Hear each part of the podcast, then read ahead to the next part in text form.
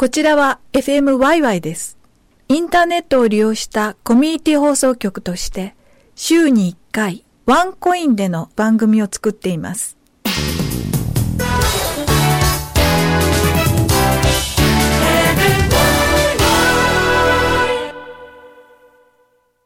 Never forget the Great Hanshin Earthquake, January 17th, 1995. Never forget The Great Hanshin Earthquake, January 17, 1995.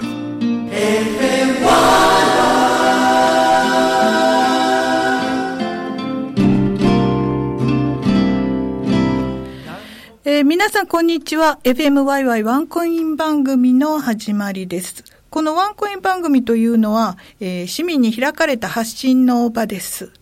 また、えー、ワイワイの会員の皆さんとか、いろいろなそのおつながりの方々においでいただいて、メディアの基本である地域に社会に誰かの役に立つ情報、考え方をお伝えする場としてみんなで運営維持しています。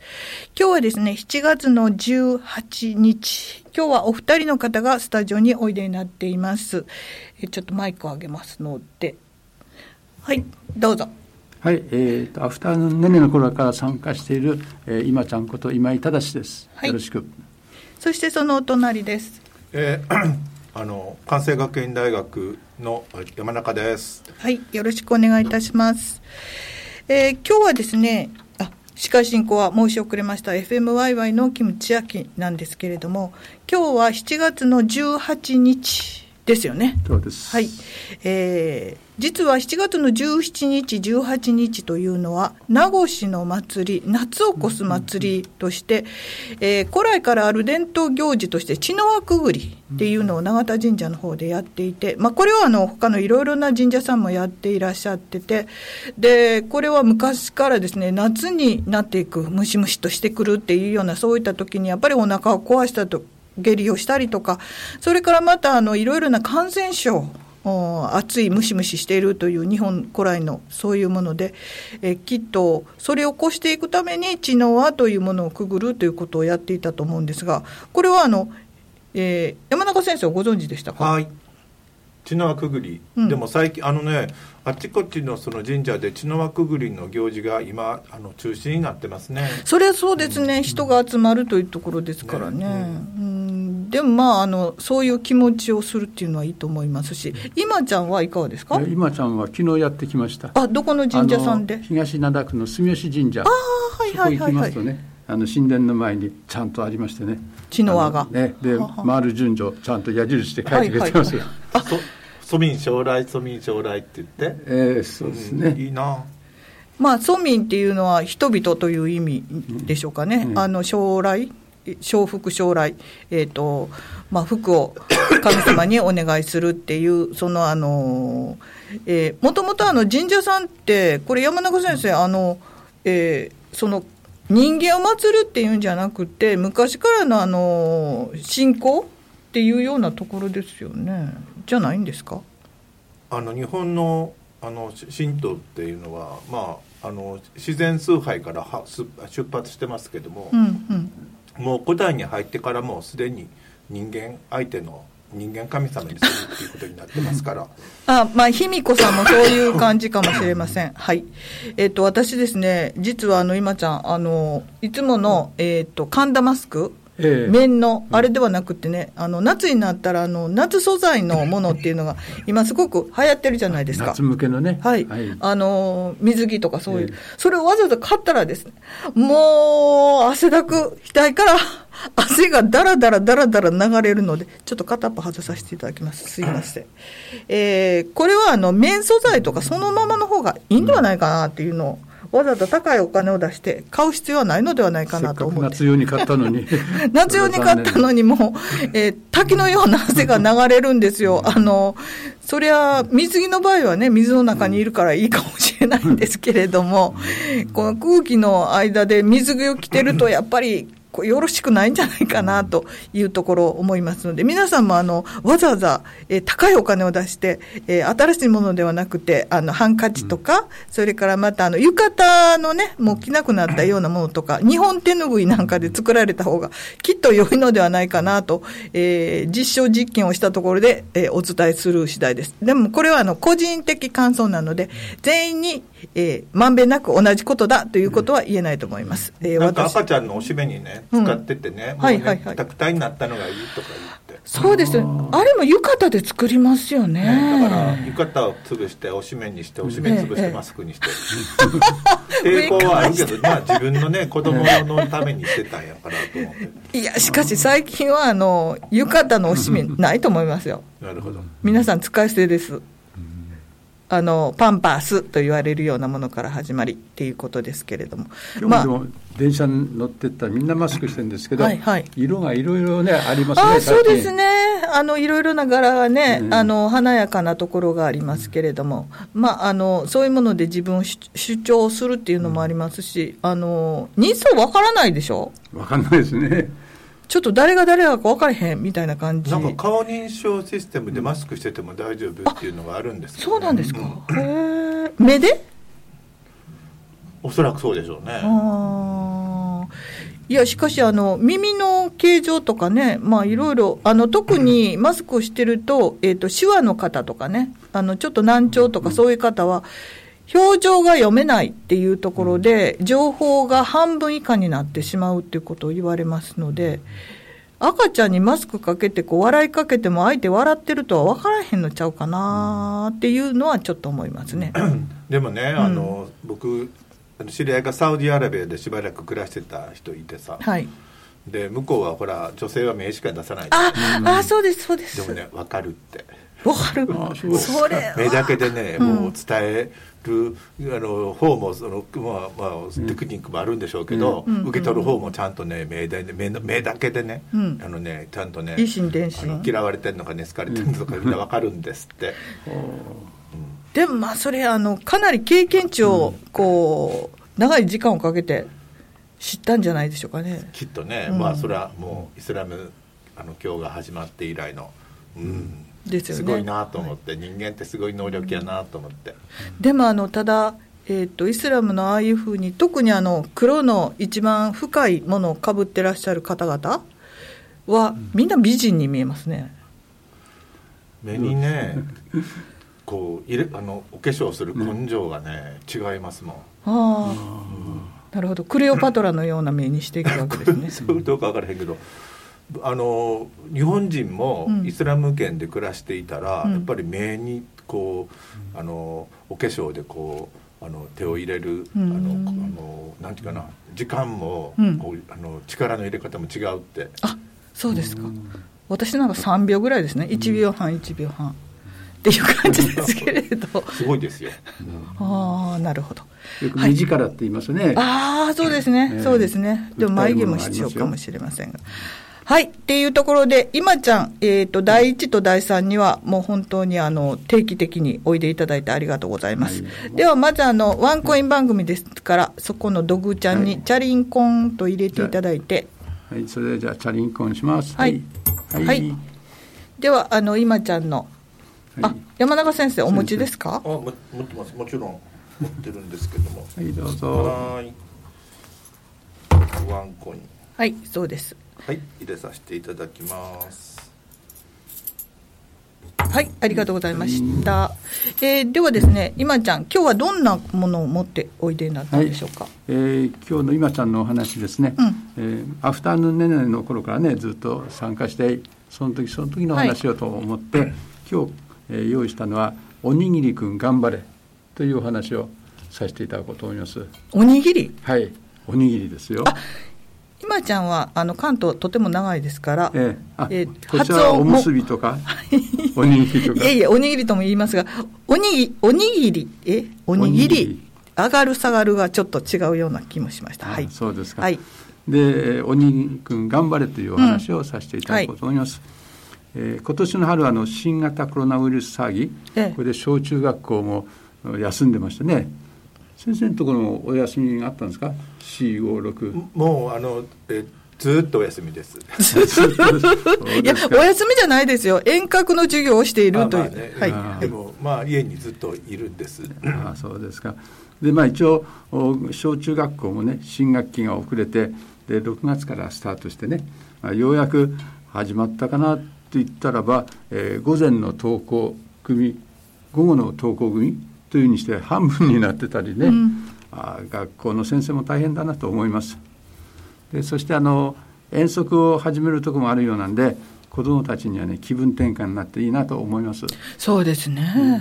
うん、で遠足といえばねお昼のお弁当はお母さんが愛情を込めて作った、えー、しっかり握ったおにぎり。これが多いようですね、うん、あそうなんですか、えー、今でもですか？はい。昔からのねあれだったんですがあと運動会でもねよくおにぎり食べてましたけどね、うんうん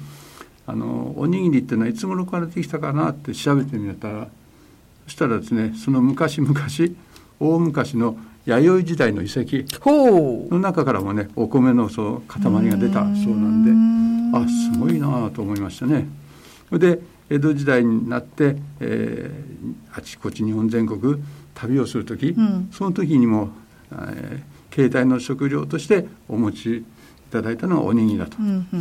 でね、えー、持って歩くんで長持ちするようにどうしようかといろいろ考えたらば周りを塩で塗ったり、はいはい、から、えー、海苔で包んだり、はい、そういうことでね、もうすっかり定着したんですね。うんうん、それからね、えー、戦争中これ兵隊さんが移動する時その時の食料でもおにぎりを出したとこが多かったえ第一次大戦第二次大戦。第二次大戦ですかねあの本見たら。そういうことで一般の人もあの避難先疎開先、うん、そういうところでも。あ避難所でのおにぎりは覚えています。あそうですか、ね。えー、ちゃんとした炊事ができないんで、うん、えー、まずはおにぎりを作っといて空襲警報になったらそれを持って避難して食べたということでね。どこ行っても、えー、私たち人間の支えになるおにぎりだなと思います。で、まあ、これほどね便利で大切な食べ物っていうえー、おにぎりくん、まあ、これ感謝してねこれからも、えー、まあこれにはあんまりお役に立つっていうと被災地に行ったのか何やったのかとなるんですが、うんうん、そうじゃなくて、えー、ハイキングとかどっか旅行行った時に、うん、いい景色見ながら、えー、おおにぎりくんと会ってですね、うんえー、楽しんでみたいなと思いますね。まあ、いろんなところでこれからもおにぎりくんには頑張っていただきたいと思いまして。今日はおにぎりくん頑張れのお話でした。はい。あの、今被災地の話が出たんですけれども、今、このコロナの状況の中で、熊本とか大分とか鹿児島とか、それからまた岐阜とか長野とか、うん、本当に大変な洪水で、こう、天気の晴れ間の時には、泥のかき出しとかね、いろんなことが行われてるとは思うんですけれども、やっぱりこの暑い時にあに食中毒とかねあの、熱中症にならないようにっていう、ボランティアの方も多分いらっしゃるとは思うんですけれども、えー、そういうところには気をつけていただきたいなというふうには思います。で GoTo キャンペーンっていうのもなんかやるぞっていうことですがこれあのボランティアに行く人のための支援のお金に使っていただくとか、うん、あるいは、えー、本当にあの県内でのみの移動しかできないっていうような、えっと、被災地へのボランティアのことがあるのでそういう場合その市社協とか県社協とか、うん、あるいは町のいろいろな支援団体診療所の方々へのお金を使うっていうような考え方にしていただきたいなと私は、えっと、とても思っているところです。さて、山中先生。はい。あの、えっ、と、おにぎりの話もありましたが、おにぎりの思い出ってありますか？おにぎりですか、うん、あのね、あの、東南アジアを旅してるとね、うん、あの、向こうはほら、えっと、インあのインディカ米って言って潮流米長いお米、ね、パラパラの米ですね、うん、でこれはねこうおにぎりになかなかできないんですよ。できないですね、でもねあの なんていうかな顔乳って言ってもち米のインディカのもち米があってそれはねタイなんかだったら、うんうん、その少しこの北タイあのバンコクではなくて、あのえー、チャオプラやあの平野じゃなくてこう、少し根県とかね、あ東北帯の方に上がって、はいはい、ずっと上がって高原地帯の方に入っていくと、北部の方ですね、えー、根県とか、それからチェンマイのあたりではね、あの 餅のもち米のインディカを食べるんですよね、はいはい、でこれがねうまいんです。あのね日本でも最近タイレストランなんかでねこんなねえっとなんちゅうのかなあの藁で編んだ、はい、あの小さなあのこうあの室みたいなねあのこのカゴみたいな中に、うんうん、あのもち米を入れて、うん、それであのふかしてね、はいはい、で食べるんですけども、はい、その時にねこうもも手で食べるんですよ。はいはいはい、でねその横にね そのなんていうんかな小さなお皿にね、うん、あのナンプラーを入れて、でその魚醤ですよね、はいはい、魚醤とそれからねそこに辛い辛いね、うん、唐辛子を入れて、うん、でねもうあとはね干し魚の干すあの川魚の干したやつとかね、うんうんうん、そんなんでいいんですよ、でこうねナンプラーあのその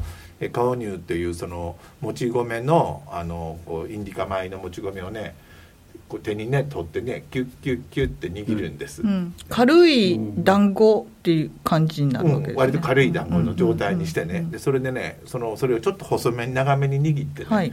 でねそれを持ってねそのナンプラとめ,、めっちゃ辛い唐辛子の、あのこうえあのなんなんちゅうのかなお醤油にちょいとつけてね、はい。はい、で食べるんです寿司みたいですね寿司だけど上に何も乗ってないです、ね、乗ってないですけど、あの、だからおにぎりお寿司屋さんのこう片手でキュッキュッと握る感じ。そうそう片手で握る感じで、そのままそれをちょいちょいとね、まあナンプラーにつけて、でポイッと食べるんですけどね、で時々ね、長いね、あの、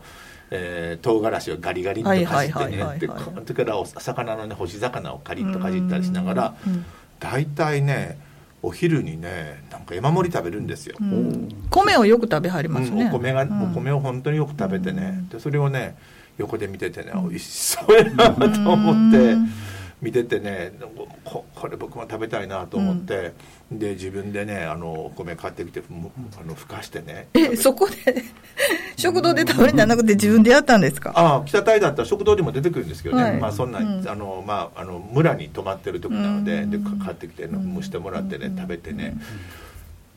何にこれ合うんやろうって考えたんですよ、うんうん、これだけで食べてたらね味気ない。まあ味気ないというかね単調なんですけどね。ではっと気が付いてなビールとちゃうかなんだアルコールの方ですか？上に乗せるなんかグーかと思った、そうなんですよ。でもねそうででそのタイにはほらシンハービールっていうはあはあ、米で作ったビールがあるから、それをね買ってきてねビールを飲みながらねちょいちょいとねその もち米でその辛いねあのナンプラーにつけてちょいと食べたこれがうまいね、なるほど。そういう思い出、うん、がある。おにぎりの思い出、うん、でもあの、えっと、米酢でした寿司にはやっぱりあの、まあ、ビールも飲まれる方いますけれどもあの日本酒があったりとかいろいろしますし。で私あの、えっと、おにぎりのその携帯用っていうことを考えるとあの中国系のちまきってあるじゃないですか。竹の葉にこうくるんでとか、でちょっとあの行くとあのバナナの葉にくるんであの蒸したりするっていうのも、あのえーと、インドネシアとか東南アジアの方に行くとあったりするのでやっぱり、えー、東アジアから東南アジアにかけてはこの米の、えー、ありがたさというか米でいろいろなところに活用されてきた。パンちゃうなっていうのはね、うん、思うところではありますね。今でもアメリカとか海外でもおにぎり売ってるそうですね。あそうですか、うん、はい。あまあでもあのおにぎりっていう感覚でいうと、うん、あの韓国なんかでも、やっぱりそこに、そのさっきのナンプラーではないですけれども、あのヤンニョンっていう、その薬味がちょっとずつそれぞれにこう変わっていくっていうようなところはあるかもしれませんね。まあ、最近ね、うん、日本のアニメのね、うん、まあ、漫画ですけどね、はい、あのアニメがねあの漫画本であのそれにあの、えー、翻訳がついてね、はい、あちこちで売れてるんですよ、うんうん、でね私のね知り合いがねトルコに住んでるんですけどね、はい、トルコでね今おにぎり若若い子供たち、ティーンネージャーの中でおにぎりブームなんですよ、やっぱり三角なんですかあのね三角っていうあのそれがね面白いんだけど、漫画の中にね、あの子供がおにぎり食べるシーンとかね出てくるんですよ、でそれでね「おにぎり」って書いてあるんですけどね、あのアルファベットでね、これ食べたいって言って、であの日本人の家庭の家行ったらね、きっとあるに違いなんて言ってね、あのティーンネイジャーがね、ともあのクラスメートの日本人の家に行ったらね、みんな「おにぎりおにぎり」って言ってね、おにぎり食べたいんですって、うんでね、ずっとトルコなんかはねもうパンの世界なんですよ。そうですね、パンが美味しいですね,、だからね米を食べるということについてはねもうほとんど関心のないそういえばトルコ料理に米ってあります。あるあることはあるけど。すごい高級食材なんです、高級食材ですか、だから、ね、パンはどこでも売ってますけど、ね、だから混ぜるんですよ、うん、あの麦と混ぜてね炊いたりしてあのピラフなんかピラウっていうんですけど、うん、これお米だけ使うとすごく、あの高価なので混ぜ物してね食べるぐらいなんですけどね。そのでもおにぎりね、日本のおにぎりをなんかねタイあの、えー、トルコの子供たちがね、あのせがんでるっていうね、そういうねあのうん、すごいなと思って子供の世界からどんどんね、日本の食文化変わっていくんやなって世界につながっていくんやなと思ったりしてます。えーと、ただ今あの3 5 6の、えーうちのあの娘と同世代のですね、えー、いとこの娘、ドイツ修練ずっと行ってたんですけど、やっぱりおにぎりが好きでね、えー、海苔に巻いたおにぎりとかっていうのを持って行ってたんですが、その東京のこの神戸のドイツ修例は違うんですけど、東京のドイツ修例ってあの、移動する率の高い子どもたち、親を持ってる子どもが多いんですよね。で、だからあの、えー、まあ、特派員とか駐在員とか、えー、そういう子たちなので、そのおにぎりをバカにされたとかっていうのを 言ってたり、ただあの、自分ところのそのパーティーで、あのうちのいとこも根性あるので、パーティーで呼んでおにぎりパーティーをしたら、そこからはあのものすごい、先ほどのトルコじゃないんですけど、おにぎりブームになったそうなんですけれど、やっぱりあのパッと見のね、なんか異質なものを感じると、子供ってちょっとバカにするところってあるんかなっていうのは、それでも感じました。えー、こういう多様性の中のおにぎりっていうのは、あの、三角は、どちらかというと関東系で、あの、関西系は、あの、俵型っていうのが昔だったっていうふうには聞いてますが、もう、コンビニができたおかげで、関西でもおにぎりといえば今の子供たちは三角握りを思っているようです。さて、山永先生、今日たまたまここに来ていただいてたんですけれども、はい、あのー、多様な人たちへの映像制作とか、今年も、あの、それ、それも、あの、FMYY と共同で、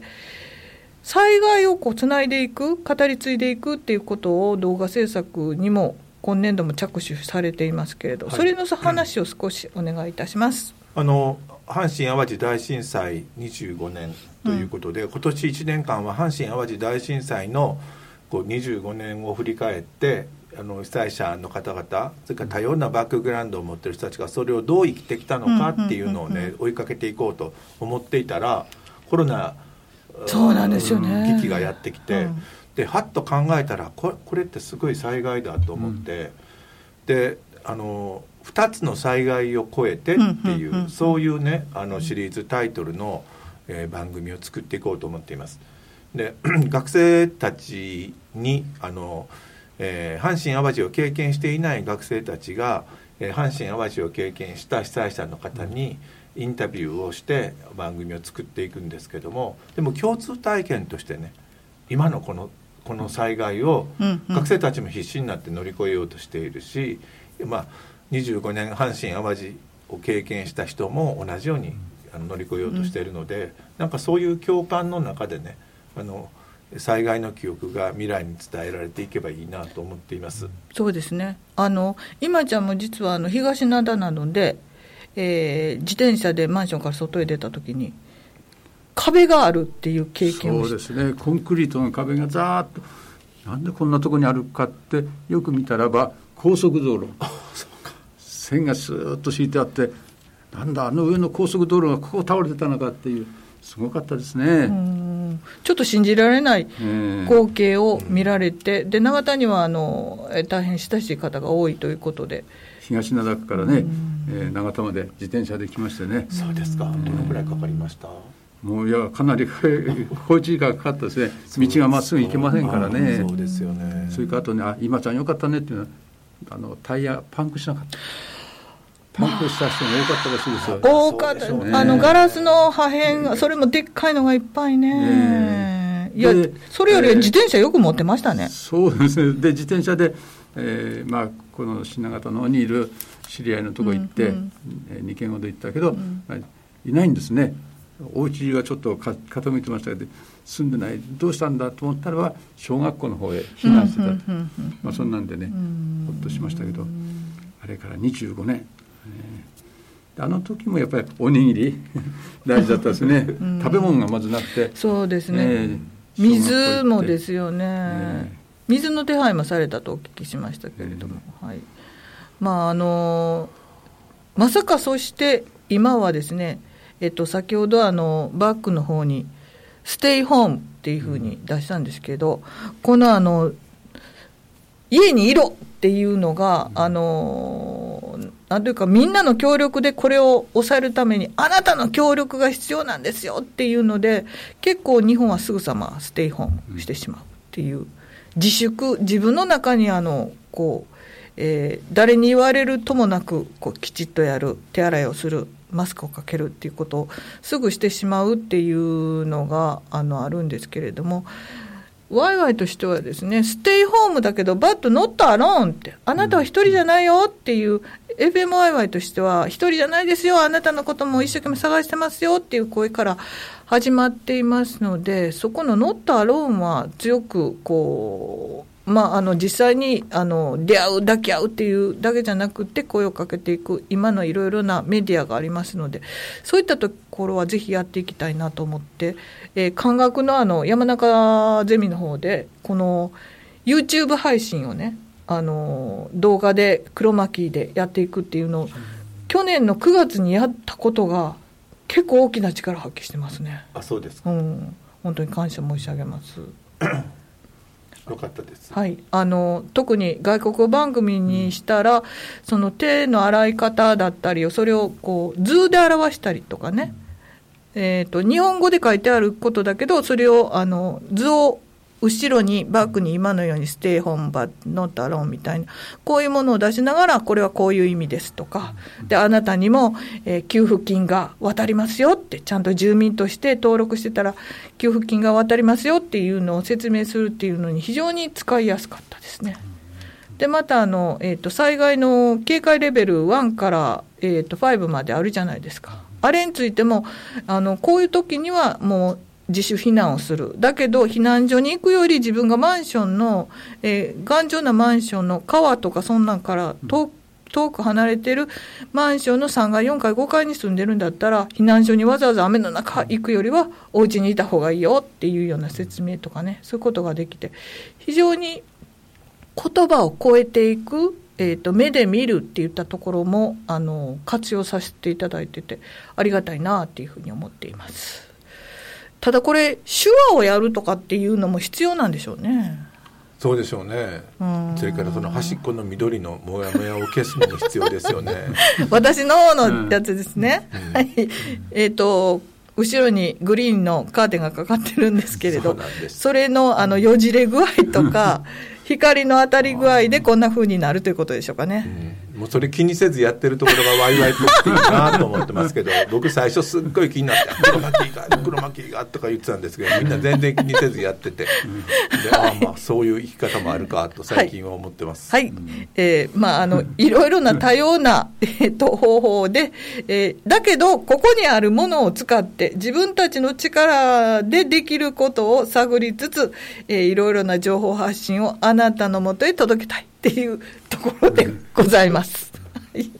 はい。えーまあ、あの、これはね、このピラピラはなんとかしていきたいなと思っておりますが、これはまた、あの、えーなんかこの辺にライトをつけるとか、いろんなことをやっていきたいと思います。えっ、と、今日、このワンコイン、あ、ごめんなさい、7月4日って書いたままだった。ごめんなさい。17日です。間違いです。そちらの方は、あの、後で、えー消したいなと思っていますけれども、今日のワンコインの方は、えーお二人に来ていただきました。もう一度、えっ、と、私から遠い方の方からどうぞ。はい関西学院大学の山中でした。何か一言皆さんへのあのステイホームバットノットアローンの一言。もっともっと PCR 検査が、うん、みんなができるようになったらいいなと思います。はい。値段も安くしてほしいと思います。はいただで。ただでただで、うん、そう。ただでやってる国もありますもんね、うんうちの娘 PCR 検査を受けたんです、はい、中国から帰ってきたということでうん、で鼻に突っ込まれて大変だったけど今唾液で取れて簡単にできるそうですから、うん、鼻に突っ込まれてこうくしゃみが出るっていうので、うん、その検査する人も大変って聞きましたもんね。そうなんですよ、じゃあ唾液であのよくえーと、警察のミステリー番組見てたらこうほっぺたピッピッてつけるじゃないですか。あんなんでできるようになるんですか？やってもらったことないんですけどわからないんですけど、はい極力そんなあのくしゃみが飛び散るような検査でない方がいいですね。ですから、なんかなどどんどんやってもらいたいなと思って、はい。うん。うんそうそしたらねやったら例えばこのスタジオで、うん、そのスタジオにで放送する人は事前に受けてくれば、はいはいはい、これがありますとか言ってね。そうですね、うん、私たちは大丈夫ですっていうこういう証明を出してっていうことになったらいいですね、はい、はい、今ちゃんはいかがですか？あのお話ししてると最後にこのね、うん、壁があるっていうのはなんかちょっと寂しいなって。もう昔の通りワイワイとね、うん、お話ができたらいいなと思いましたね、はい、それかと電車に乗ってても気になる、あの人のマスク、これがねいずれなくなるようにと思ってね、えー、どう？そういうのね、えー、先を楽しい夢として見た方がいいなと。それからあともう一つ今日電車に乗ってて気が付いたのは小さい子、はい、これがねあのちゃんとおとなしくマスクして座ってるんですね、ですからこれは小さい時からこの災害体験っていうんですかね。うんなるほど。親の言うことを聞くっていうんではね、はい。まあ、プラス思考で考えたらば大事なことかなと思いました。うん、そうか。今のちびちゃんたちはもう本当にあの子供用の S マスクっていうのもありますので、えー、マスクをかける習慣がついてくるっていうことは身についたんですね。そうですね。えー、お母さんの言うことを聞くというのも身について、そうですね。ベタベタ触ったりいろいろしないっていうようなところも、手洗いっていうのも本当に習慣づけられるのかもしれません、まあ、ただあの世界の言葉で永田からの FMYY なのでえー、飲むための水を確保するのも大変っていうような国があるっていうこともこの世界の格差もしっかりと心にしていってそんな格差もなくしていきたいなというところもお伝えしていきたいと思います。はい、今日はどうもあの2人ともマスクをかけたまま。私は時々あんまりにも暑いので外したり 息を入れたりこうやっぱりあの綿の方がいいですね。それから先ほどのあのもうそんなおむつもうないと思うので浴衣を潰してとかね。日本手ぬぐいとってもいいんじゃないかなと思いますので。でも夏を感じるためのマスクと違う？夏用っていうの汗だらだらって、はい。えー、下であのラテンコミュニティとかあの2階ではベトナムのあの母語教室あったんですがみんなラテの人は特に化粧できひんって言ってのを 言ってましたが、えー、いろいろな体験をしながらそれを未来につないでいくっていうことをコロナの災害の中での、えー、また別の自然災害が起こるっていう可能性も考えつついろんな知恵を集めていきたいと思います。本日はどうもありがとうございました。ありがとうございました